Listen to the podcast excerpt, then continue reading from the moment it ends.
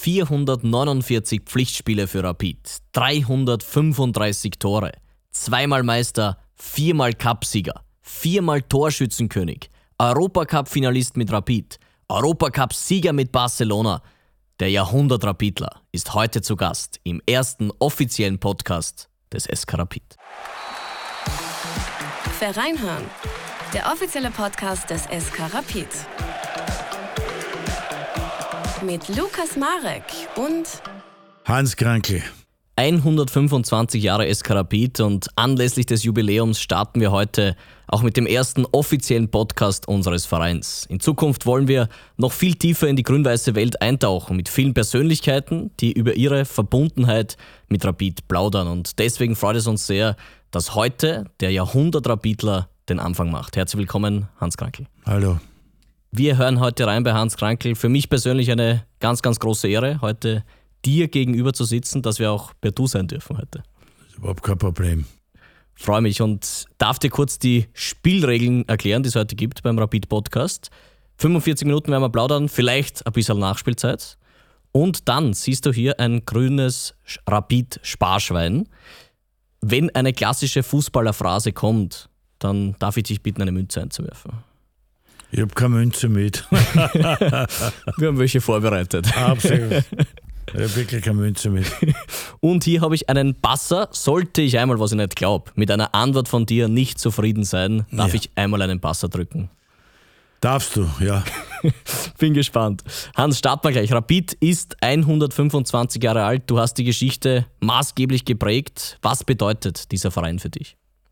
Das, da bin ich aufgewachsen, da bin ich als kleiner Bub, da bin ich, war ich als kleiner Bub mit meinem Vater am Rapidplatz und habe die, die Alten gesehen, mit denen, die alten Kicker, mit denen ich dann noch spielen habe dürfen. Ein, zwei Jahre als ganz, ganz junger Spieler mit 17 Jahren und habe die bewundert.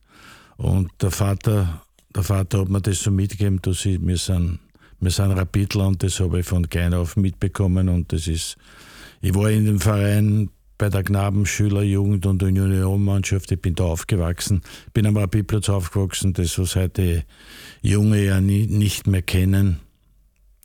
Das ist ein Verein, das ist, äh, wie man immer sagt, das ist, es ist so ähnlich wie beim FC Barcelona, die, die sich nennen Meske und Club mehr als ein Club und Rapid ist auch mehr wie ein Club. Man sagt immer, Rapid ist eine Religion. Ungefähr in dieser Nähe passt das schon hin. Jetzt ist heute der Jahrhundert-Rapidler zu Gast. Was bedeutet dieser Titel auch für dich persönlich? Es war damals sehr schön, weil mich haben die Anhänger gewählt. War damals im großen Wiener Abelstadion, habe ich gekriegt den Pokal. Das war für mich eine Ehre. Es ist kein Journalistenpreis, kein anderer Preis, sondern der Preis der, der Anhänger, der Mitglieder, die mich gewählt haben zum Jahrhundert-Rapidler. Es ist eine sehr, sehr schöne Auszeichnung. Ich bin sehr stolz darauf.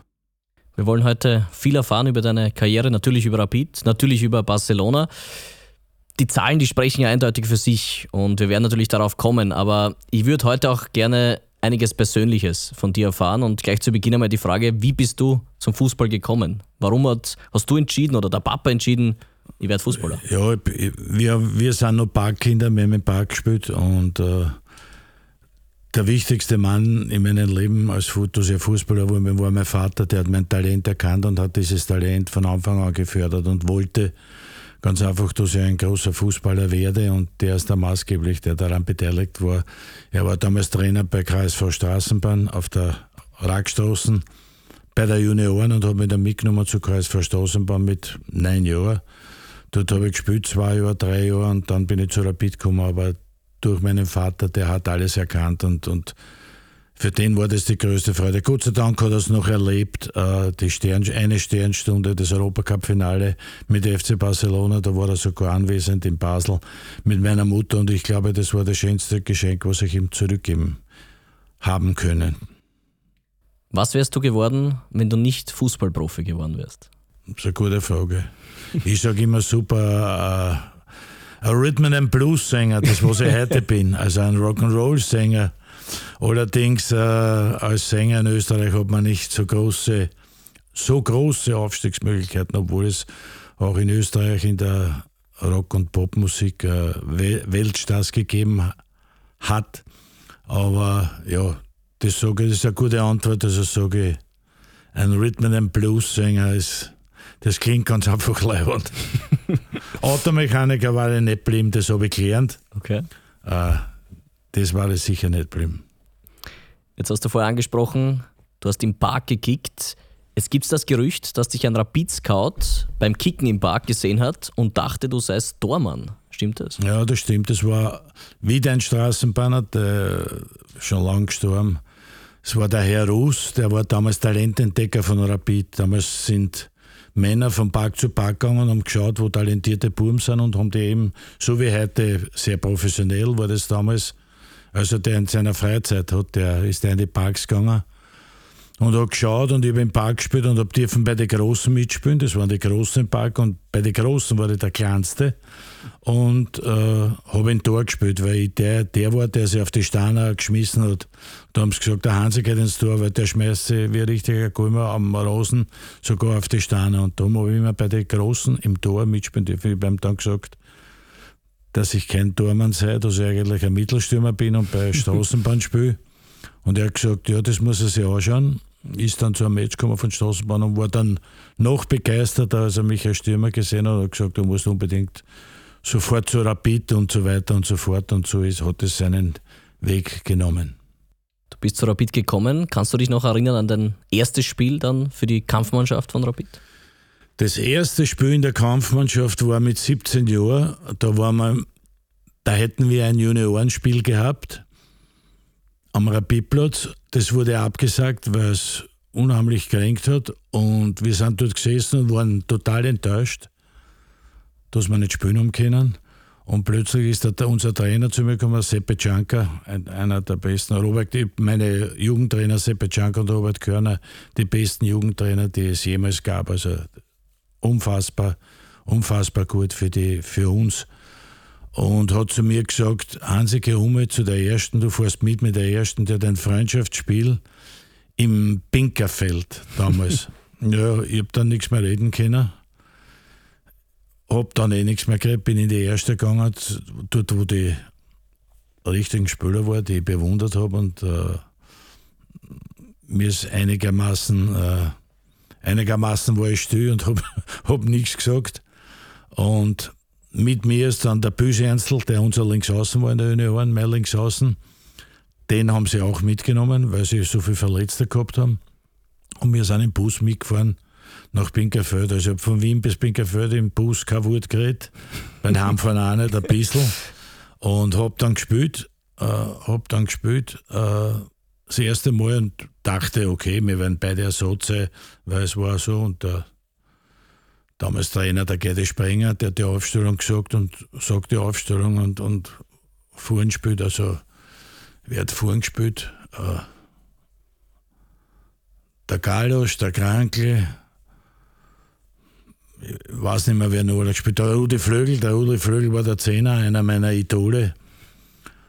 Na, und ich spiele von Beginn an. Ne? Das hat mir natürlich irrsinnig getaugt, habe mich aber nicht reden traut gibt es diese schöne Geschichte, wir sind dann in die Kabine gegangen und ich wusste nicht, zu welchem Leiberl ich gehe? Weil ich habe meinen Neiner immer gehabt, der war heilig.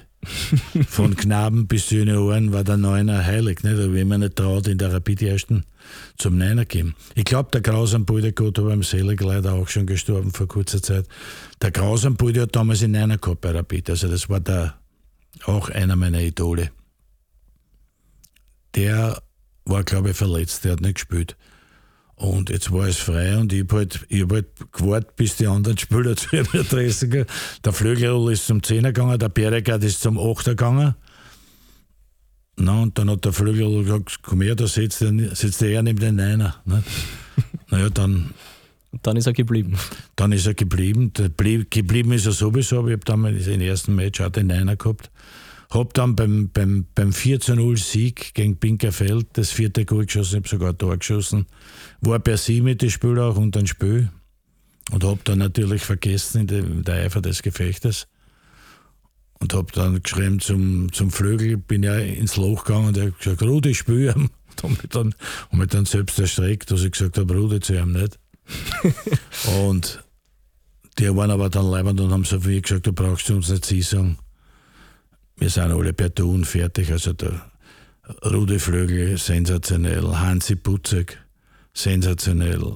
Erik Fag, Kapitän, sensationell. Also lauter, lauter super Menschen und waren sie ja auch später dann, als ich immer wie, ich war dann immer wieder dabei und äh, die waren immer, immer sehr gut zu mir. Sie haben erkannt wahrscheinlich, dass ich ein Kind von Rapid bin. Der Fag Erich ist auch ein Kind von Rapid und der Rudi Flögel auch. Und die waren immer sehr anständig zu mir, das muss ich schon sagen. Das habe ich mir sehr gemerkt. Wer anständig zu mir war und wer, wer weniger war, das, das prägt es als junger Spieler. Das habe ich nie vergessen. Wir springen weiter zu einem ganz besonderen Spiel. 11 zu 1 gegen den GAK. Weißt, das ist ein großer Sprung. Wir haben viel zu plaudern heute noch. Aber weißt du, welche zwei Rekorde du in diesem Spiel aufgestellt hast? Ja, in, in Torrekord sicher und wahrscheinlich irgendwas in schnellsten Hattrick. So ist es. Es ist der ja. schnellste Hattrick der Bundesliga-Geschichte und sieben Tore in einem Bundesligaspiel sind weder davor noch danach einem Spieler gelungen. Macht dich das stolz, dass dieser Rekord noch immer wert? Rekorde sind dazu, dazu da, um gebrochen zu werden, natürlich. Äh, da muss ich ganz kurz jetzt bitten, eine Münze, weil das ist eine, eine Phrase, oder? Phrase. Jawohl. Ja, aber es ist wirklich so, ja. man, der Post hat mein Torrekord gebrochen im, im Team, aber muss man sagen, hat, hat 15 Spiele mehr wie ich. Der Anatovic hat jetzt meinen Rekord gebrochen, der hat 32 Spiele mehr wie ich. Also wie, wie viele Tore hätte ich geschossen, wenn ich 100 Ländermatch habe? Also ich war uneinholbar und daher finde ich auch mit den, mit den Rekorden, finde ich das nicht so, ist, nicht, ist auch nicht so wichtig. Man freut sich darüber. Ich habe noch fünf andere Rekorde, die noch nie gebrochen wurden. Sie werden vielleicht einmal gebrochen. Der 41 Tor ist unerreicht. Also vielleicht wird es nur irgendeiner schaffen dann soll es so sein. Also ich bin nicht best. Der, der Markianko war der Erste gewesen, der hat damals 39 geschossen, glaube ich. Der war mir ganz nahe. Na, was soll sein, habe ich einen Rekord weniger. Na. Vielleicht wird mir ein Rekord ewig überbleiben. Na. Es ist schön, aber es, es ist nicht für immer und es ist nicht so wichtig. Einmal bleibe ich aber noch bei Rekorde. Goldener Schuh, 41 Saisontore. War das damals der beste Hans Krankel aller Zeiten? Naja, es, es waren die Jahre, wo ich sicherlich am besten war. Es hat begonnen, es hat begonnen sicherlich, äh, das geht ja nicht über ein Jahr. Gott sei Dank habe ich so viel, viele gute Jahre gehabt, aber der beste Hans Kranke war sicherlich von, äh, von 76 bis 85. Gott sei Dank habe ich so eine lange Karriere und ich, ich habe in dieser Karriere, ich habe, immer Tore geschossen. Ich war nicht immer Torschützenkönig, aber ich habe immer viele Tore geschossen. Also ich war konstant eigentlich in den Leistungen nicht so, was weiß ich, ein Jahr total weg oder verschwunden. Ich war immer präsent, ich habe immer meine Tore geschossen und, und die beste Zeit war aber die, die ich genannt habe, wahrscheinlich mit, mit den letzten zwei Jahren bei Rapid, als wir Master geworden sind, nach Barcelona bei Barcelona natürlich die kleinste Zeit bei so einem Club, beim besten Club der Welt zum Spielen. Das war für mich die größte Ehre, die es gibt. Und vom, vor Barcelona wahrscheinlich auch zwei, drei Jahre, wo ich immer Torschützenkönig war. Das waren, das waren die besten Jahre des Hans Kranke, wenn du das so fragst. Was war dir in deiner Karriere wichtiger? Tore zu schießen oder Spiele zu gewinnen? Naja, das ist eine gute Frage, was ihr erwartet, jetzt Tore zu schießen. Na, es ist leicht erklärt, Tore zu schießen und Spiele zu gewinnen. Ohne das eine geht das andere auch nicht. Okay, man kann einmal Tore schießen und verlieren, aber wirklich, wirklich zufrieden war ich damit nicht, obwohl ich mich gefreut habe, wenn man Beispiel, wenn wir, wir 4-2 verloren hätten und ich hätte zwei Goal geschossen, hätte ich mich auch gefreut über die zwei Tore, aber natürlich nicht, weil wir verloren haben. Das ist alles normal. Also über drüber, über drüber braucht man auch nicht Zeit. Das Torschießen war für mich das Wichtigste und das war das, was ich gekonnt habe und das, was man von mir verlangt hat. Aber der Sieg ist genauso wichtig. Hat es so ein Spiel gegeben, wo die Mannschaft gewonnen hat? Du hast kein Tor erzielt und du warst ein bisschen traurig? Ja, du kommst jetzt mit dieser Geschichte. Ja, es, es gibt diese Geschichte, dass äh, wir haben einmal gegen GRK, GRK glaube ich, in Graz 10-0 gewonnen. 10 zu 0. Wahnsinn, ja. 10 zu 0. Das war nach den 11 1 das zweitbeste, also von den Toren her. Und ich habe damals nach 20 Sekunden noch am Pass von Wilfurt von der Seite das 1 zu 0 für Rapid in Liebenau geschossen. Nach 20 Sekunden. Auflog, Goal, 1-0. Und ich habe dann kein Tor mehr geschossen. Von den einen, was überbleiben ist. Ich war, natürlich, ich war brennhaß, habe dem Krancher zwei Tore aufgelegt, habe dem Backhult zwei Tore aufgelegt und die Hundsviecher waren in der Mitte, sind gestanden und ich habe den Stankelpass gegeben. Und ich habe mir dann gedacht, warum bin ich immer so weit links und gebe den Stankelpass rein? Aber es hat gepasst, wir haben hoch gewonnen. Aber ich war deutlich unzufrieden mit einem Tor nach 20 Sekunden und dann nichts mehr. Das war eine Katastrophe. Wie kann man sich damals das Zusammenleben innerhalb der Mannschaft vorstellen? Wie war das?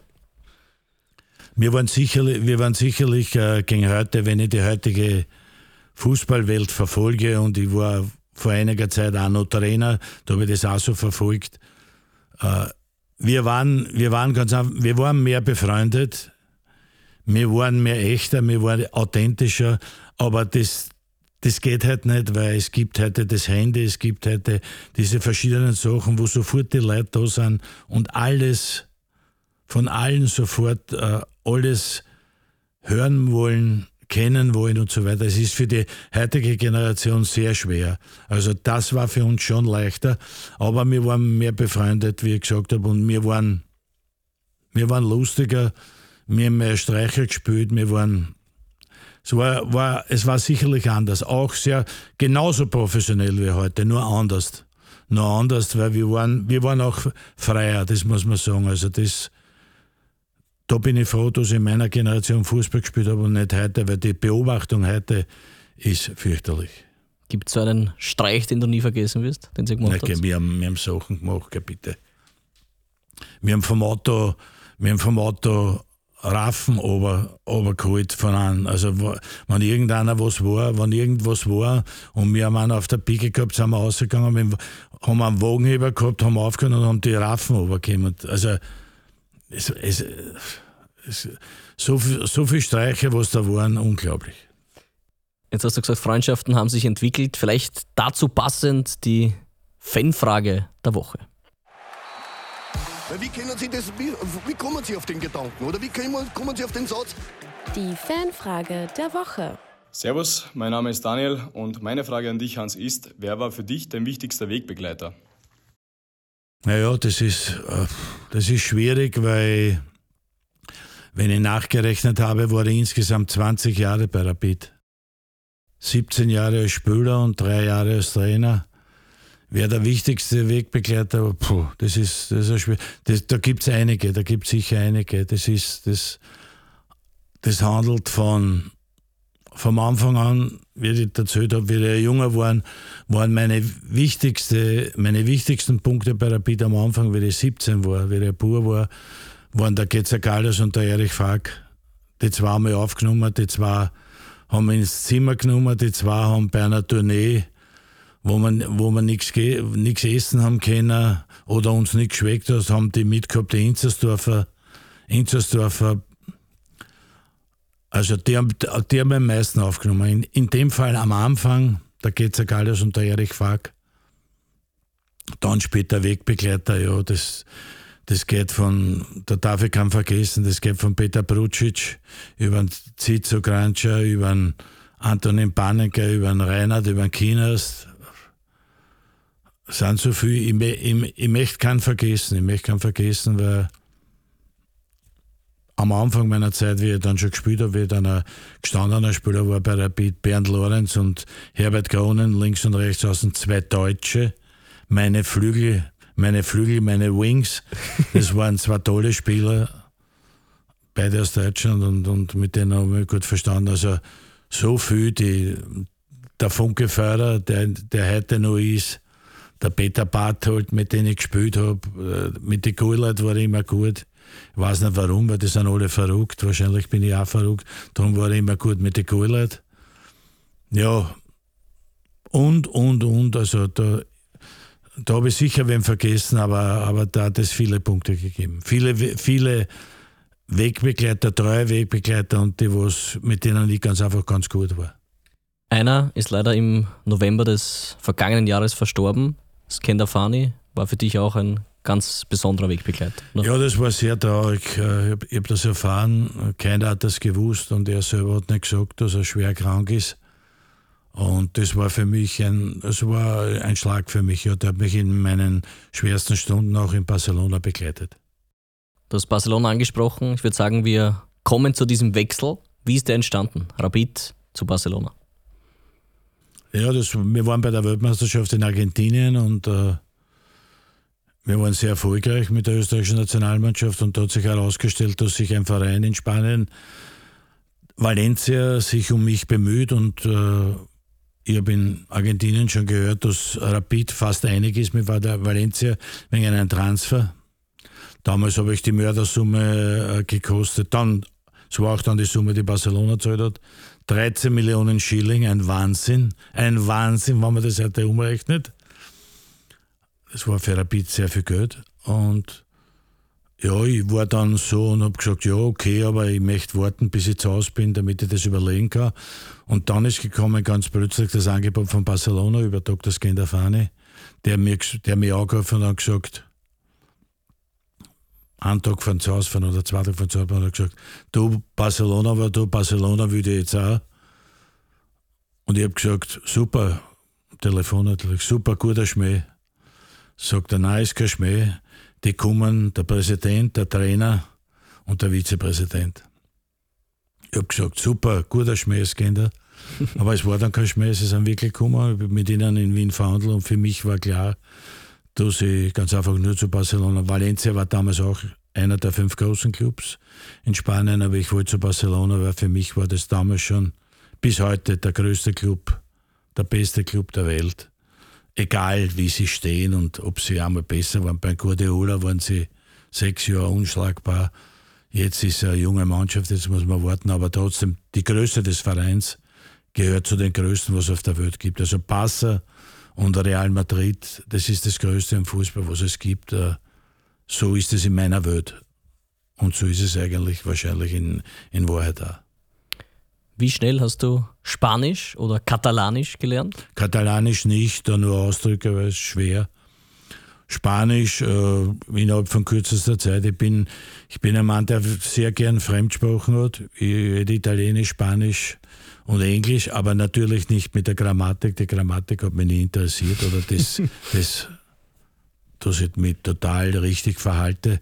Aber aber Spanisch gelernt binnen, binnen einem Monat, binnen zwei Monaten durch den, durch den ständigen Kontakt mit meinen Kollegen, mit meinen Kameraden vom Verein. Des Lernens, das ist, ich finde, es ist auch nichts dabei. Ja, ich habe aber Fremdsprachen sehr gerne und ich traue mich auch reden, auch wenn ich, wenn ich etwas falsch ausspreche, das, das stört mich nicht. Aber ich habe das, ich hab das sehr gern gelernt. Ja, das war kein Problem für mich. Wie war das Leben generell dort für dich? Naja, anders wie bei uns. Es war, es war alles später, es war Siesta, so wie in, so wie in Italien, äh, weil es ganz einfach zum Mittag so heiß ist dort. Bis, bis vier redet sich dort überhaupt nichts. Äh, das Abendessen, was wir haben um 7 Uhr in Österreich normal, essen die um halb zehn. Also um, oder um halb elf. Ich habe erlebt Abendessen um 22.30 Uhr. Also das ist für einen Österreicher dann schon ein bisschen heavy. Aber ist okay. 1978, 79 wurde Hans Krankel mit 29 Toren spanischer Torschützenkönig. Ein besonderer Titel für dich? Ja, natürlich. Ich war, ich war fünf oder sechs Mal österreichischer Torschützenkönig und einmal spanischer. Das ist, das ist viel wert, ja. Und du hast vorher schon erwähnt, Europacup-Finale. Dein Vater, deine Mutter waren mit dabei. Es war in Basel gegen Fortuna Düsseldorf. Dein Einsatz stand aber ein bisschen in der Schwebe. Was war da genau? Ja, es war ein Monat vorher haben wir diesen Autounfall gehabt mit meiner Frau, die schwer verletzt wurde und auf der Intensivstation gelegen ist. Äh, das Ganze hat sich aber in relativ, relativ schnell Sie war drei Tage auf der Intensivstation und dann war Gott sei Dank äh, alles gebannt. Lebensgefahr und alles. Und das war, das war für mich die schwerste Zeit, ganz einfach. Das war ein Monat vorher. Ich habe zwei Wochen nichts trainiert und die Mannschaft, die Spieler und der Trainer haben gesagt, ich muss in Basel spielen, egal ob ich trainiert habe oder nicht. Ich habe dann auch Wochen vor Basel wieder trainiert. Äh, meiner Frau ist es dann so weit gut gegangen, dass kein Problem mehr war und sie hat gesagt, vor ein Spiel. Ich habe dann gespielt, aber das, wie das Gefühl war, ich habe das ja schon oft erzählt. Also ich war keinesfalls in Form und, und habe wenig Aktionen gehabt, war, war auch nicht im Spiel wahrscheinlich, wahrscheinlich im Kopf auch nicht, mehr, auch nicht, das weiß ich aber nicht mehr. Aber ich habe trotzdem wieder das entscheidende Goal geschossen und das war das Schönste für mich. Das war wie ein Märchen. Das war wie ein Märchen nach so einer, nach so einer schlimmen Erfahrung wie der Autounfall. Dann das Siegestor oder das wichtigste vierte Tor in Basel zu schießen, das war das Schönste für mich, was es gibt. Kann man sagen, der schönste Moment deiner Karriere? Naja, mit anderen. Das Europacup-Finale in Rapid, mit Rapid in Rotterdam, das wir verloren haben gegen Everton. Obwohl wir verloren haben, war für mich eine groß, große Sache. Es war, wir haben einmal 4-0 gegen Austria gewonnen und ich habe alle vier Tore geschossen. Das war besonders für mich. Das 11-1 mit den fünf Tore war besonders für mich. In der Nationalmannschaft sechs Tore gegen Malta in Salzburg. Ich hätte, ich habe Gott sei Dank einige Highlights, aber aber das zählt zu den, wahrscheinlich zu den drei entscheidendsten Momenten, positiv entscheidendsten Momenten für mich, zählt sicherlich das gewonnene Europacup-Finale mit FC Barcelona. Du bist dann wieder zurück nach Hütteldorf gekommen für eine Ablösesumme von 8,5 Millionen Schilling. Rapid hat damals so eine Aktion gestartet und den sogenannten Krankel-Schilling ins Leben gerufen. Das war ein zusätzlicher Schilling pro verkaufter Eintrittskarte – Hast du damals davon gewusst? Fandest du das gut? Später habe ich da, am Anfang habe ich es nicht gewusst, aber dann, dann habe ich das gewusst. Es war so, dass ich von Barcelona dann, ich war dann enttäuscht, weil sie haben in, sie haben in Bernd Schuster angemeldet, es hat nur überhaupt nur zwei Ausländer gegeben. Der Bernd Schuster hat dann bei uns trainiert, sechs Wochen als dritter Ausländer, das durfte man. Aber um einen Ausländer zu tauschen, das durfte man. Der andere muss aber abgemeldet werden. Damals war der Helenio Herrera unser Trainer, ein alter Italiener, Catenaccio-Professor, also für die Abwehr. Und es waren damals zwei Mittelstürmer beim zweiten Jahr, der Kini und ich. Und er hat sich entschieden dann für Kini, weil er Spanier war und hat gesagt, wir melden den Krankel an. Er meldet den jungen Bernd Schuster an, weil er braucht einen im Mittelfeld. Ich war enttäuscht und habe gesagt, das ist ja diese Geschichte mit Milan. Nicht? Ich, ich war ganz enttäuscht und habe gesagt, ich will nur zur Rapid zurück. Ich habe dann ein Angebot vom AC Milan gehabt. Bin dort hingefahren nach Mailand, war zwei Tage dort. Die haben mich, die haben mich hofiert, zwei Tage. Das war unglaublich. Aber im Benchell war ich schon so ein Sturschell, dass ich gesagt habe, wir haben zur Rapid. Das Ende war dann, das Ende der Geschichte war dann, es war diese Entscheidung, die ich heute bereue, weil ich eigentlich bei Milan spielen hätte sollen und wollen. Hat sich aber dann zum Guten gewendet, weil ich bin mit Rapid zweimal Meister geworden und zweimal Cupsieger in zwei Jahren. Also es war viel Gutes dabei, obwohl ich äh, die Station Milan eigentlich verpasst habe, weil er Sturschell war und weil er beleidigt war. Kann man aber sagen, das war die einzige Sache in deiner fußballerischen Karriere, die du ja. bereut hast? Die einzige Sache, die ich bereut habe, dass ich nicht, nach, dass ich nicht in Italien gespielt habe. Ich, ich habe überhaupt bereut, dass ich nicht viel viel mehr Jahre in Barcelona gespielt habe, weil dort hätte ich können spielen. Dort haben wir die Leute so gern gehabt wie bei Rapid, dort hätte ich können spielen. Fünf, sechs, sieben, acht Jahre. Das hätte ich auch sollen, aber es, es ist auch wahrscheinlich durch den Unfall und durch die verschiedensten Umstände leider nicht dazu gekommen, aber da beschwere ich mich nicht, weil ich, wie ich gesagt habe, ich habe dann die Entscheidung als Sturschell nur, jetzt gehe ich nur zu meinem Verein heim, zu Rapid, war dann gut, weil ich bin zweimal Meister geworden und zweimal Cupsieger und das ist schon okay, da muss man dann halt auf Barcelona oder Milan verzichten. Über Italien, vor allem deine zweite Heimat, möchten wir gleich noch plaudern. Jetzt aber noch kurz, du hast es angesprochen, sehr erfolgreiche Zeit bei Rapid. Was hat die Mannschaft dann, wie du zurückgekommen bist, ausgezeichnet? Es war eine tolle Mannschaft. Es ist mit mir gekommen der Antonin Panenka. Da brauche ich nichts sagen. Einer der besten Freistoßschützen, die es je gegeben hat, mit alle, einschließlich Ronaldo und Messi. Da gehört der dazu. No, der Anton war dabei, der Peter Brutschitz, der Zizo Ganscher, der Heri, der Weber, der Kinast. Wir haben, wir haben eine Mannschaft gehabt, wir haben eine Mannschaft wir gehabt, als wir zweimal Meister wurden, sind und Cupsieger, mit Europacup-Finale, wo es eigentlich der Schluss war, der, der, Höhepunkt. Das war eine international, eine international, nicht national, eine international gefestigte Rapid-Mannschaft, die es mit jeder Mannschaft in Europa aufgenommen hat. Das beweist, dass wir im Europacup-Finale waren. Nur Everton war damals wirklich noch besser wie wir, weil die sind damals auch in England Meister und, und Liga Cup-Sieger geworden. Everton war damals eine, eine super Mannschaft. Die waren in dem Spiel noch besser wie wir, aber wir haben damals eine, eine super Mannschaft gehabt. Weißt du, wie viele Pflichtspiele du für Rapid absolviert hast? Ja, aber das wird nicht stimmen, weil viel mehr absolviert. Was meinst du damit? Naja, weil, weil Sag einmal, wie viel? 449. Das, das ist mir zu wenig. Warum? Ich habe viel mehr gespielt, weil da, gibt's die, da sind die Freundschaftsspieler nicht dabei und die Spieler nicht dabei.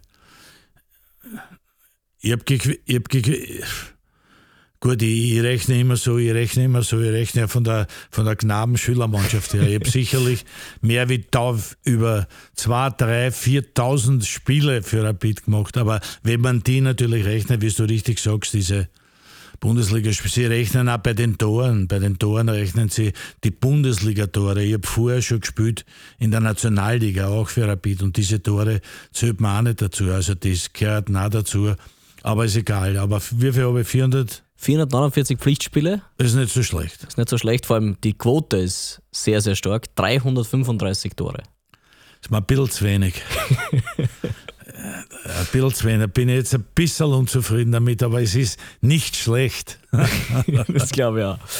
Kommen wir zum Ende deiner zweiten Zeit bei Rapid. Was ist damals passiert? Warum gab es dieses Ende im Winter 86? Die wahre Geschichte, warum es das Ende gab, war das, dass äh, Holzberg und Grasse waren damals die entscheidenden Leute bei Rapid. Das war das dynamische Duo. Die haben Rapid geführt. Eigentlich äh, im Vorhinein gesagt, hervorragende Funktionäre, die für den Club alles getan haben. Das muss man einmal so sagen. Damals hat es Kassen. Wir, wir fahren ins Trainingslager mit der Mannschaft nach, äh, gute Frage, nach Russland, nach Russland, nach Tadschikistan. Du bist super, du hast, du hast recherchiert. Tadschikistan. Und alle Spieler haben gesagt, na wem fällt es ein? Welche Mannschaft in Europa fährt nach Tadschikistan? Ich war Kapitän und jetzt kommt wieder diese Sorge. Ich habe immer meine Mannschaft verteidigt, bin immer gegangen, wenn es Fragen gehen ob äh, Geld, Prämie, Spieler, Probleme, war immer der Kapitän, immer Ansprechperson für Holzbach und Grasse. Die Mannschaft hat gesagt, die Mannschaft hat gesagt, wir fahren nicht nach Tadschikistan. Und ich habe natürlich gesagt, na, wir fahren nicht nach Tadschikistan. Das ist ein fürchterlicher Name. Der Name ist schon fürchterlich. Okay, na, Hansi, du gehst hier und sagst das in Holzbach und Gasse. Wir fahren nicht. Jetzt stellen wir sie Streik. Ganz einfach heute das Wort Streik. Ich gehe zum Holzbach und Gasse und sage, äh, Herr Holzbach, wir fahren nicht nach Tadschikistan, weil das kann man nicht, das ist gefährlich und dort und das und überhaupt. Und er hat gesagt, das schaut mal an. Ihr fahrt. Und ich habe gesagt, nein, wir fahren nicht. Also, Mörderwickel, alle, wir fahren nicht. Dann hat sich der Herr Holzbach Spieler geholt, in Herrn Föhrer, in Herrn Weber, in was ich wem, zwei, drei, die wichtigsten. Und hat gesagt zu einer, erstens einmal, wenn man nicht fahren, gibt es ein Potzen Strafe, dann werden alle gesperrt. Also ein Blödsinn, weil das hätte man angeschaut, wie alle gesperrt sind, wie, wie er alle sperren will. Dann hat er die Spieler geködert mit Geld. Es gibt pro Spiel dort eine Sonderprämie und so weiter. Also wenn wir heimkommen, kriegen wir dort eine Potzen-Sonderprämie. Heute lächerlich, damals schon gutes Geld, muss man sagen. Auf einmal haben wir ein paar zum Wogeln angefangen. So ist das weitergegangen, so ist das weitergegangen, so ist das weitergegangen.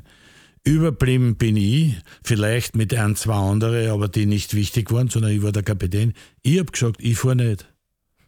Ich bin nicht gefahren und Rapid hat mich dann abgegeben. Das ist jetzt die Kurzform, weil die Langform, da brauchst du zehn Podcasts. aber, aber die Kurzform ist, also Sie haben dann gesagt, ich soll den Verein verlassen. Ich habe dann eine Beziehung gehabt zum Herrn Nutzer vom Sportclub und der Sportclub hat mich dann gekauft. Äh, Holzbach hat damals erzählt in den, in den Zeitungen, also ja, ich bin jetzt schon ein älterer Spieler und kann einmal beim Sportclub auch Geld, Geld verdienen, also lauter Lügen, nur wegen Geld geht zum Sportclub, war gar nicht der Fall. Sie haben mich dann abgegeben, wenn ich das richtig, äh, wenn ich mich richtig erinnere, um einen Schilling, weil ich so viel für Rapid geleistet hat, wollte man nicht durch die Ablöse das verhindern, dass der Sportclub das nicht zahlen kann und so weiter. Sie haben mir einen Schilling verkauft als als Wissensbeitrag, weil für Rapid so viel geleistet haben, stehen sie das, stehen sie das mir zu. Bin dann zum Sportclub gegangen. So bin ich zum Sportclub gekommen. Das war eigentlich die Geschichte in Kurzform. Macht dich das traurig im Nachhinein? Ja, so ja, das hat mich traurig. Ich war bei den Haas, man muss sich mal vorstellen, Trainer war der Trainer war damals der Vlatko Markovic, zu dem habe ich ein sehr gutes Verhältnis gehabt, so wie zum Otto, wie zum Baric. Das war ein super Trainer der war wie vom Kopf geschlagen, hat sich aber auch nichts machen traut. Hat sich auch nichts gemacht. Man muss sich vorstellen, ich war damals Führender in der Torschützenliste mit 19 Toren im Halbjahr, 19 Tore. Und Rapid hat mir abgemahnt, Spurclub, das haben, hat niemand verstanden. Man hat es dann so gedreht von Rapid-Seite, dass man gesagt haben, na ja, er will nur mehr Geld verdienen, darum geht er zum Spurclub. Also beim Spurclub hat es nicht viel Geld gegeben. Erstens einmal und zweitens einmal war das damals nicht der Fall.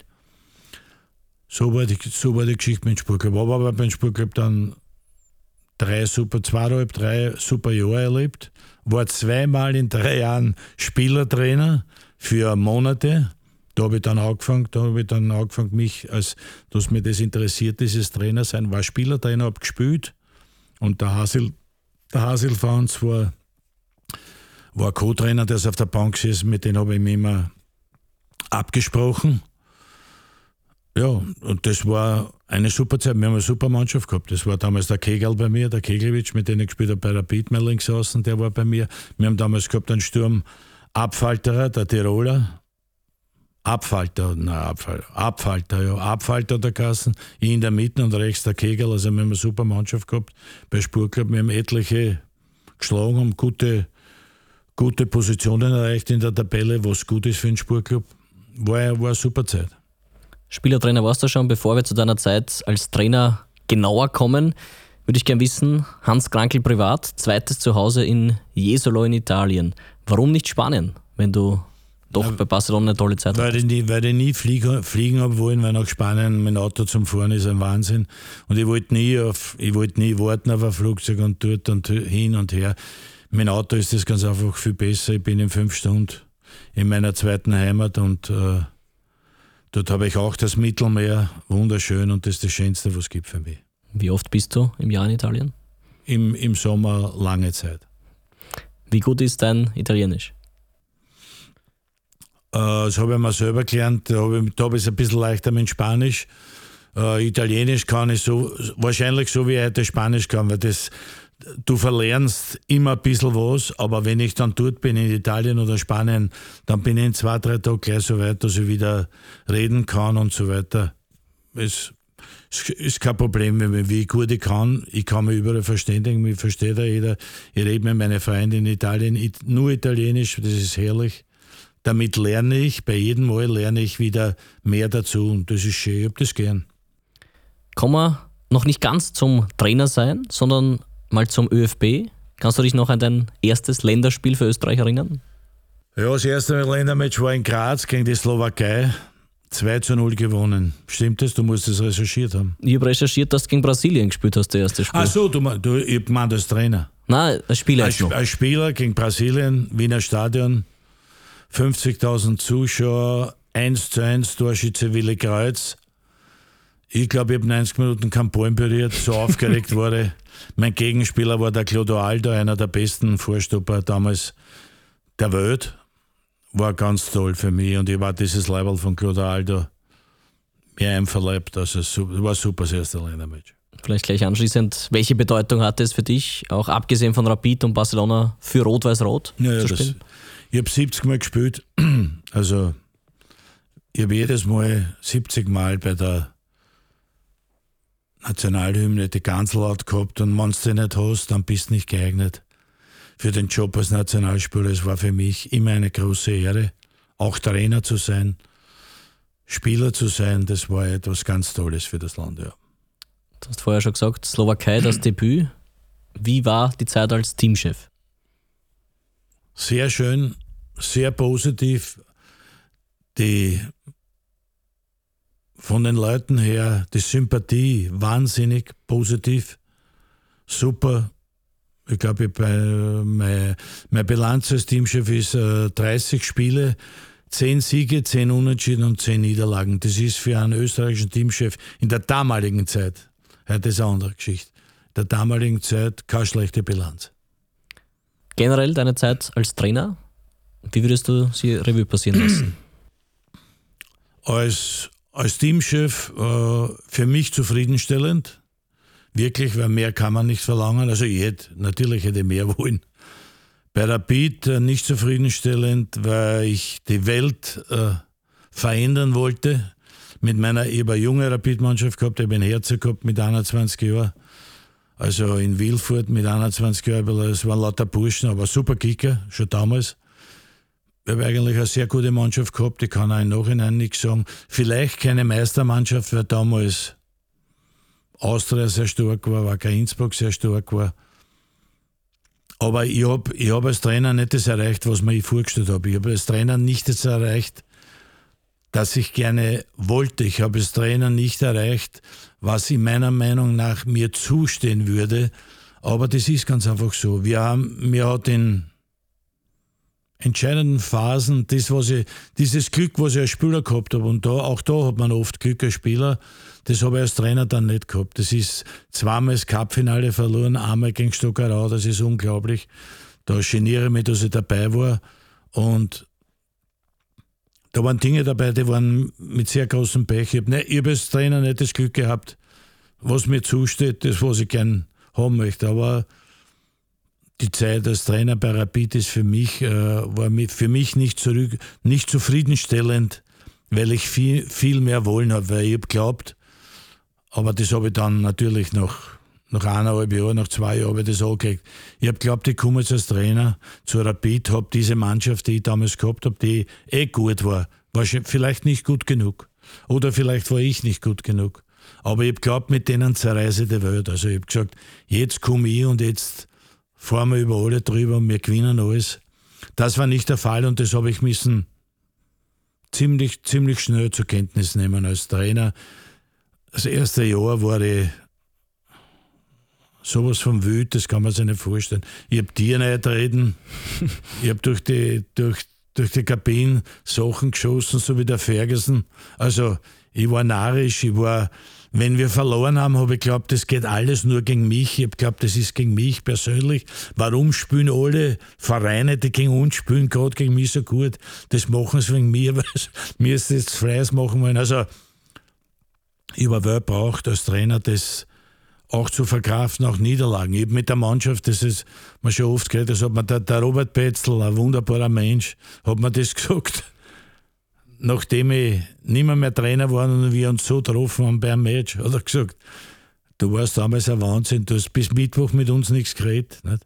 Wenn wir verloren haben, wir waren besser auf der Mannschaft und habe bis Dienstag, Mittwoch kein Wort mit einem geredet, weil ich besser war. Es war natürlich falsch, aber das ist, es war nur einige Zeit, aber es war doch einige Zeit, bis ich gebraucht habe, um die richtige Balance zu finden. Aber trotzdem, die Zufriedenheit als Trainer bei Rapid ist für mich nicht da. Das war mir zu wenig, das war mir viel zu wenig. Aber du hast einen Titel geholt mit Rapid als Trainer. Ja, na, das ist der, das ist der überhaupt das Absurdeste, was es überhaupt gibt. Ich war Hallensieger in der Stadthalle, war als, als aktiver Spieler, bin immer gescheitert an dieser violetten weiß nicht, wie ich sagen soll, gegen diese Violetten sind wir immer gescheitert und wie ich Trainer war, bin ich, bin ich Hallensieger geworden mit einer Mannschaft. Also vielleicht hätte ich sollen nur Trainer in der Halle werden, dann wäre er halt so ähnlich erfolgreich wie der Ferguson oder wie der Mourinho. Da hätten wir müssen nur Hallenturniere spielen. also bitte, dann Fakt ist, Fakt ist für alle Rapidernhänger und für alle Außenstehenden, ich habe einen Titel. Danke. Stadthallensieger. Danke. Gab es für dich ein Spiel, das irre regulär war? Ja, damals äh, Österreich-Nordirland, da habe ich das gesagt. Mir gefällt ja, das ist ja so lustig, das ist ja super, weil das ist sympathisch und alle Leute haben Freude, wenn sie das hören. Ich finde ja irregulär viel besser wie irregulär.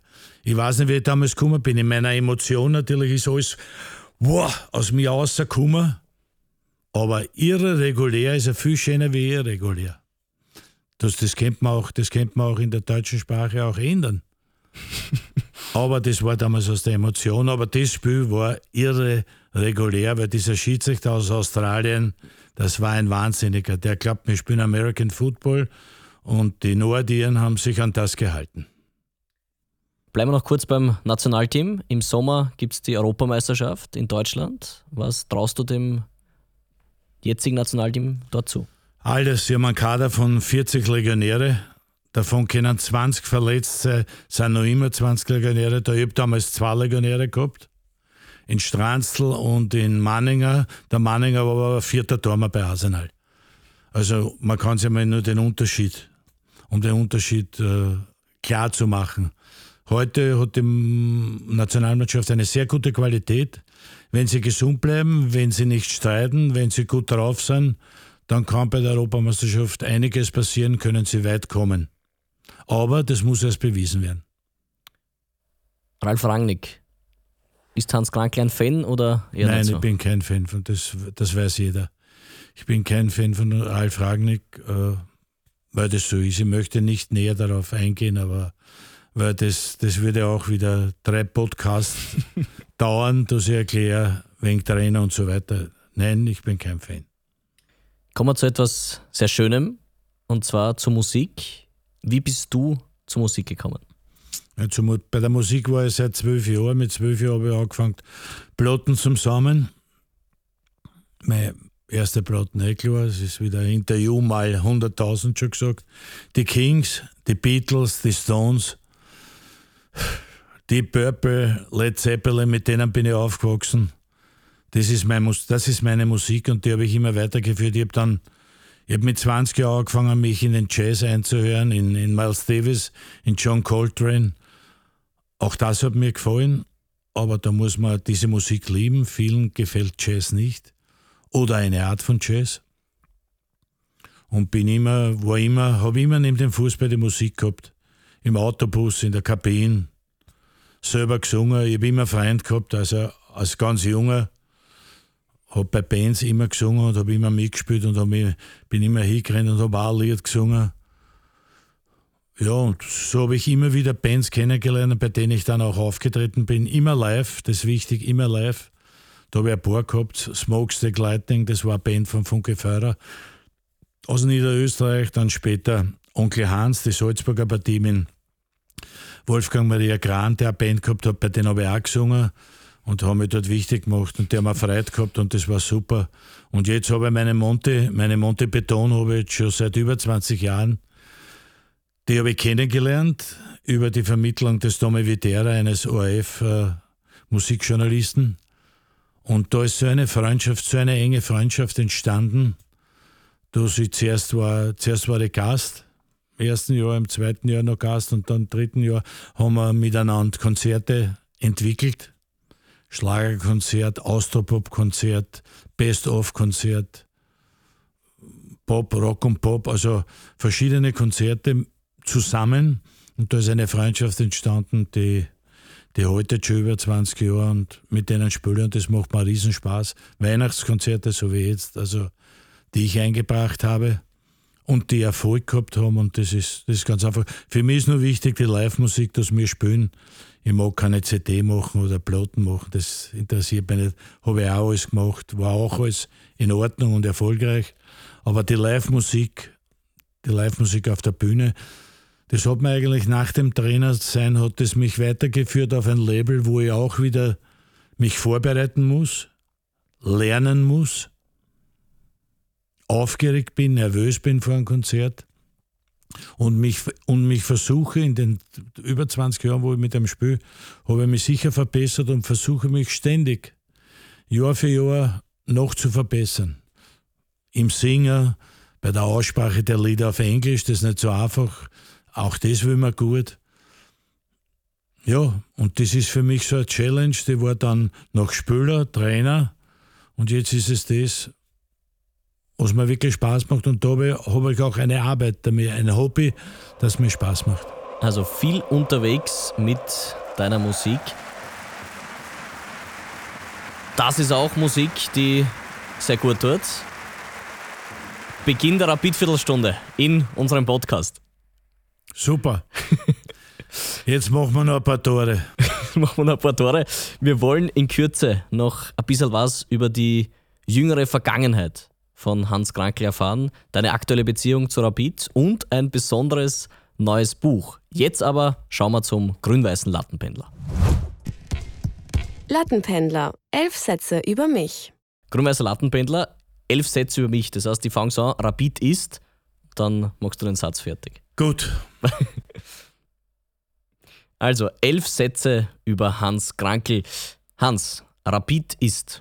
Religion. Mein bester Mitspieler. Peter Brucic. Mein härtester Gegenspieler. Bruno Betze. Cordoba ist für mich. Eine wunderbare Erinnerung. Die Familie ist. Das Wichtigste. Mein schönster Titel. Europacup-Sieger mit FC Barcelona. Ich wollte schon sagen, Stadthallen-Sieger mit Rapid. mein schönstes Tor. Das zweite in Cordoba. Das wichtigste Tor. Das erste in Cordoba. Meine Buchempfehlung. Wie heißt unser Buch? Wie heißt unser Buch? Mein Leben? Na, über, ja, mein, über, über, das, das, Leben. Leben. Na, noch einmal, fragst du. Schneiden bitte. also Hans, bitte nur mal. Über das Leben Hans Krankel und Herbert Braske. Ein Wahnsinn.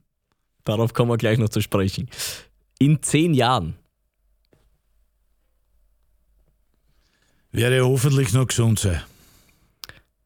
Als nächstes mache ich. Das ist gut. Als nächstes mache ich mich am Weg nach Hause. Davor wollen wir jetzt aber noch kurz mit dir plaudern über deine Beziehung zu Rapid, die ja in den letzten Jahren doch etwas gelitten hat. Vor allem rund um die Präsidentschaftswahl 2013, oder? Das war schon. Da muss man schon ein bisschen früher gehen. Man hat, man hat mich von Rapid-Seite, wie man sagt, also im normalen Jargon, hat mich zwei, dreimal gelegt. Das erste war, das erste war der Präsident Edlinger, mit dem ich äh, lange ein Gespräch geführt habe und eigentlich äh, er mich gänzlich geirrt in dem, was ich da mit ihm gesprochen habe. Das war eigentlich das erste Mal. Das zweite Mal war bei Präsident Kramer. Wir, wir waren für einen anderen. Der Helmut Kirisitz, den ich kenne, der wollte Rapid-Präsident werden und hat gesagt, kannst du das dann mit mir machen und kannst du mir dann helfen und so weiter. Und ich, der hat mir ein Jahr lang segiert und ich habe gesagt, nein, ich will nicht, lass mich. Und dann hat er mich so lange bearbeitet, bis ich gesagt habe, okay, wenn du das wirst, dann hilfe dir, in welcher Form auch immer, aber das müssen wir dann besprechen. Das war damals der Fall und es hat alles ausgeschaut, wie wenn der Kirisitz der Präsident werden würde und das war, war dann nicht der Fall. Das auch, muss man auch brauche ich wieder drei Podcasts, um alles zu erklären. Jedenfalls, es war so. Ich war damals sehr enttäuscht, weil ich glaubt habe, das kommt zustande. Und dann war das das dritte, es war dann das zweite Mal. Das dritte Mal war, wo wir gehabt haben, dem Schmidt, den ich auch kennengelernt habe, den ich nicht persönlich gekannt habe. Äh, neues, frisches Blut, ein Unternehmer, Millionär, der Netzwerke hat für Rapid und Rapid helfen kann. Den wollten dann sieben Spieler von Rapid namhafte Spieler mit mir zusammen wollten, dass der bei Rapid äh, das Zepter übernimmt, dass sich alles ändert, dass alles besser wird, was man nicht sagen kann, aber so wollten wir das und dann ist es um 100 Stimmen nicht ausgegangen. Da sind etliche Dinge passiert, die nicht in Ordnung waren. Bei alle drei, die, bei alle drei Sachen noch viel mehr, auf die ich aber nicht näher eingehen werde, auch nicht will. Und da habe ich gesagt, danke, das ist für mich erledigt. Äh, muss dazu sagen, wenn es ein Rapid-Podcast ist, dass viele Rapid-Anhänger hören werden, und in der Mehrzahl Rapid-Anhänger muss ich sagen, äh, nicht, dass irgendwer glaubt, das war lustig für mich, sondern ich bin daheim gesessen und habe mir gedacht, oft, ich bin der Jahrhundertrapidler und gehe nicht am Platz zuschauen. Was ist das für eine Absurdität? Was muss da passiert sein, dass so etwas ist? Ich, bin eigentlich nur am Platz gegangen. Ich gehe bis heute nur am Platz, wenn ich bei Sky zu tun habe. Gehe sehr gern und die Menschen sind dort, wenn ich komme, jedes Mal, wenn ich komme, sind diese Anhänger und alle super zu mir und sympathisch und sowas von so einer Herzlichkeit. Unglaublich. Und habe aber dann erkennen müssen, dass äh, die Leute von Rapid in drei Generationen, sage ich jetzt einmal, Generationen, in drei Generationen, in drei verschiedenen Jahren, die viele Jahre, die mehr wie drei Jahre sind, natürlich mehr, aber für einen größeren Zeitraum, ganz einfach nicht wollten, dass ich, zurück, dass ich zu Rapid, egal jetzt in welcher Form, zurückkehre. Die wollten das ganz einfach nicht. Das war mein Eindruck und dieser Eindruck, den Eindruck habe ich heute. Und das war für mich sehr, sehr bedenklich und ich bin dann auch nicht hingegangen. Warum das so war, da muss man diese Leute fragen. Die werden es zwar anstreiten, aber gut. Jetzt ist so, dass äh, zu meinem 70. Geburtstag äh, hat Rapid etwas gemacht, mit dem ich nicht gerechnet habe. In, in, Im ersten Moment habe ich mir gedacht, das mache ich nicht, das brauche ich nicht. Und haben wir dann gedacht, na, das kannst du wirklich nicht tun. Und der 70. Geburtstag war von einer, von einer Herzlichkeit, von einer, von einer Sache, das mich wirklich, das war super, das hat mich gerührt, das war wirklich einmalig. Wie gesagt, der Vater war eh dabei und der Vater hat dann gefragt, äh, kommst zurück? Natürlich diese ewige Frage, kommst du jetzt zurück? Also auf natürlich auf eine anständige Art und Weise, kommst du jetzt zurück? Jetzt hast du den 70er so gefeiert und es war wirklich von einer Herzlichkeit ganz super. Das hat mich sehr gefreut. Aber du kannst es nicht, du kannst nicht äh, mit einem Geburtstag, wenn er auch noch so schön ist, das auslöschen, was 20 Jahre lang passiert ist. Das geht nicht, das kann ich nicht. Aber ich habe zu den heutigen Leuten von Rapid, also die heutigen, die heutigen Leute, die bei Rapid sind, haben damit nichts zu tun. Mit dem, was ich jetzt erzählt habe, mit diesem Zeitabschnitt haben die heutigen Leute nichts zu tun, aber trotzdem äh, bin ich nicht so, dass ich jetzt gleich zurückkomme und ich, habe zwei Plätze in der Ehrenloge, in der Präsidentenloge zwei Plätze. Ich war noch nie dort. Also ich habe mir das angeschaut, aber ich war selbst noch nie dort. Wenn ich, wenn ich bin bei Sky, dann gehe ich zu meinen, ist aber verständlich, da gehe ich zu meinen Legenden, sitze bei den Legenden, wenn Pause ist oder nach dem Match oder vor dem Match, bevor die Sendung beginnt. Das ist mir lieber. Fühle mich nicht, trotzdem nicht ganz so wohl, um in der Präsidentenlust zu sitzen und mich dort zu zeigen. Aber das war so die Geschichte von Rapid, die ich eigentlich nur erzähle, aber nur an dieser Stelle, weil es ein Rapid-Podcast ist und äh, viele Anhänger von diesen Sachen nicht Bescheid wissen. Natürlich muss ich sagen, ich habe nicht alles erzählt, weil wenn ich alles erzähle, dann zerreißt das Mikrofon. Vielen Dank trotzdem für diesen sehr, sehr interessanten, auch privaten Einblick. Ich möchte noch ganz kurz zu diesem 70. Geburtstagsfest zurückkommen. Ich durfte dich damals anmoderieren, wie du reingekommen bist. Standing Ovations, Hanse, Sprechchöre. Du warst auch gerührt, das hat man gesehen. Ja. Was hat das für dich bedeutet, jetzt diese Zuneigung von den Rapid-Fans? Naja, das ist das Wichtigste. Das ist, die Funktionäre brauchen eine für mich. Ich lege auch keinen Wert. Ich habe auch, da, ich auch damals keinen Wert gelegt. Nur man hat mich man hat mich, man hat uns, das ist einmal mich und einmal uns und einmal ein paar, gelegt, wirklich gelegt, diese Funktionäre und die, diese Funktionäre brauche ich auch nicht. Das ist eine andere Zeit, ich brauche auch alle die nicht. Äh, mir ist viel wichtiger die Liebe der Rapid-Anhänger. Die Liebe der Rapid-Anhänger, äh, kann ich, heute kann ich nicht von einem Rapid-Ultra erwarten, dass er mich kennt, auch mit denen habe ich Aussprache gehabt. Klar können mit die 15-, die 20-Jährigen, was tut an, was fangen die an mit mir? Gar nichts. Und das habe ich auch gesagt, das erwarte ich auch nicht. Brauche ich auch nicht. Aber der Respekt muss da sein. Der Respekt war auch lange Zeit von den Ultras nicht gegeben, aber da muss ich, da habe ich mich zusammengeredet, da kenne ich die Kapos und die haben mit mir gesprochen und die haben mir das alles erklärt. Da fehlt sehr viel der Respekt und hat der Respekt gefehlt, aber dass, dass die mir zujubeln, das, das brauche ich nicht. Davon gehe ich auch nicht aus, weil die haben mich nicht spielen gesehen. Die kennen mich vom Namen her. Sie müssen das, sie müssen das respektieren. Sehr respektieren, aber nicht mehr. Und die Alten, was dabei sind, die kennen mich alle. Aber da sind nur die Ältesten waren dabei, wie wir gespielt haben. Das ist halt so. Nicht? Das ist halt so, aber das, das akzeptiere auch. Das ist so. Wir schließen das Kapitel Rapid ab und kommen jetzt noch zu einem besonderen Buch. Welches meine ich? Über das Leben. Ich habe mich jetzt erinnert. Über das Leben. Rainer Pariasek und Erich Seebach haben Geschichten aufgezeichnet von dir und Herbert Prohaska. Und dafür habt ihr euch getroffen am Strand von Jesolo. Wie ist diese Idee entstanden? Die Idee ist entstanden bei einem Verlag vom Erik Seebach. Der Erik Seebach hat dieses Buch geschrieben und der, der Vermittler war der also nein, nicht der Vermittler, der Parier, ja, der Pariersek war der Vermittler, kann man so sagen, und der hat auch Fragen dazu gestellt dort und wir haben das gemacht in Jesolo, weil ich dort war. Sie wollten das Buch so schnell wie möglich ausbringen, Ich habe gesagt, okay, wir müssen nach Italien kommen. Sie waren eh froh, dass sie zu mir kommen am Tiefen, weil es war Sonne, es war Sonnenschein, es war Meer, es war kurze Hosen, es war Leiberl, also eh Leibern.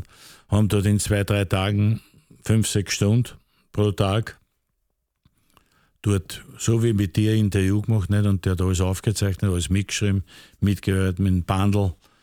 Und so ist das Buch entstanden. Das Buch ist gut, das Buch ist über das Leben, so wie es ist. Schmähfieren, lustig sein, ernst sein, nachdenklich sein, über das Leben sprechen, wie es ist, über die Familie. Ist ein super Buch, super geschrieben, kann man leicht lesen, sind, wie gesagt, ist lustig, aber auch nachdenklich, aber auch ernst. Und so soll es sein. Ist okay. Also eine absolute Buchempfehlung. Unbedingt zu jeder, Zeit, zu jeder Jahreszeit zu empfehlen. Abschließend noch, du bist seit vielen Jahren Experte bei Sky. Wie lange hast du noch vor, das zu machen? Beziehungsweise anders gefragt, gibt es überhaupt jemals einen Ruhestand? Na wo? Was Für Hans Krankel? Was soll man in Ruhestand aufhören? Ich bin ein Sänger, ich bin ein Experte, ich bin alles. Ich mache ich mach das, solange das, solange das geht, solange man mich will. Experte bei Sky kann ich noch lange sein. Ich bin seit Beginn, ich bin seit, seit Beginn Sky. Ich war schon bei, wie haben Sie zuerst geheißen? No. Premiere. Premiere, danke. Du bist ein junger Bursch, du merkst an mir wie. Premiere war ich schon dabei, am Ende von Premiere, am Anfang von Sky, ganze Zeit. Das mache ich, solange es geht, solange sie mich wollen mache ich das weiter. Und die Musik, die Musik ist sowieso gegeben. Da ist die Frage, wie lange heute die Stimme, wie lange wie lang Pocket ist, wie lange ist die Stimme gut, wie lange ist die Stimme stark, dass ich das singen kann. Wenn ich, wenn ich sehe, dass es mir nicht mehr geht oder ich, ich tue mir schwer oder es ist, ist mir zu schwer, dann, dann höre ich auf damit, das ist klar. Beim Singen ist es, kommt es auf die Stimme an. Hans, das war der erste offizielle Rapid-Podcast. Wie war's für dich? Schwierig. Weil? Sehr viele Fragen, sehr viele schwere Fragen. Wahrscheinlich habe ich wieder ein bisschen am Plätzchen geredet, aber das gehört auch dazu. so lassen wir das stehen. Vielen, vielen Dank fürs Mit dabei sein beim ersten Rapid Podcast. Wir haben reingehört bei Hans Krankel. Bitte. Danke. Du hast Verein gehört. Abonniere jetzt unseren Podcast. Alle Infos unter skarapit.at. Ja, das war ja also der erste offizielle Podcast des SK Rapid. Und der Jahrhundertrapidler Hans Krankel war zu Gast und ja, er hat wahrlich viel über sein Leben, seine besondere Karriere und über Rapid geplaudert. Es war die erste Podcast-Folge von Rapid, so quasi die Pilotfolge. Viele weitere sollen folgen. Ab dem 1. Februar Da geht's dann so richtig los, denn da werden wir wöchentlich interessante Gäste begrüßen dürfen und mit ihnen über Rapid und alles, was dazugehört, plaudern. Also, ab 1. Februar unbedingt jeden Donnerstag Verein hören. Überall dort, wo es Podcasts gibt. Oh my gosh. Audioagentur.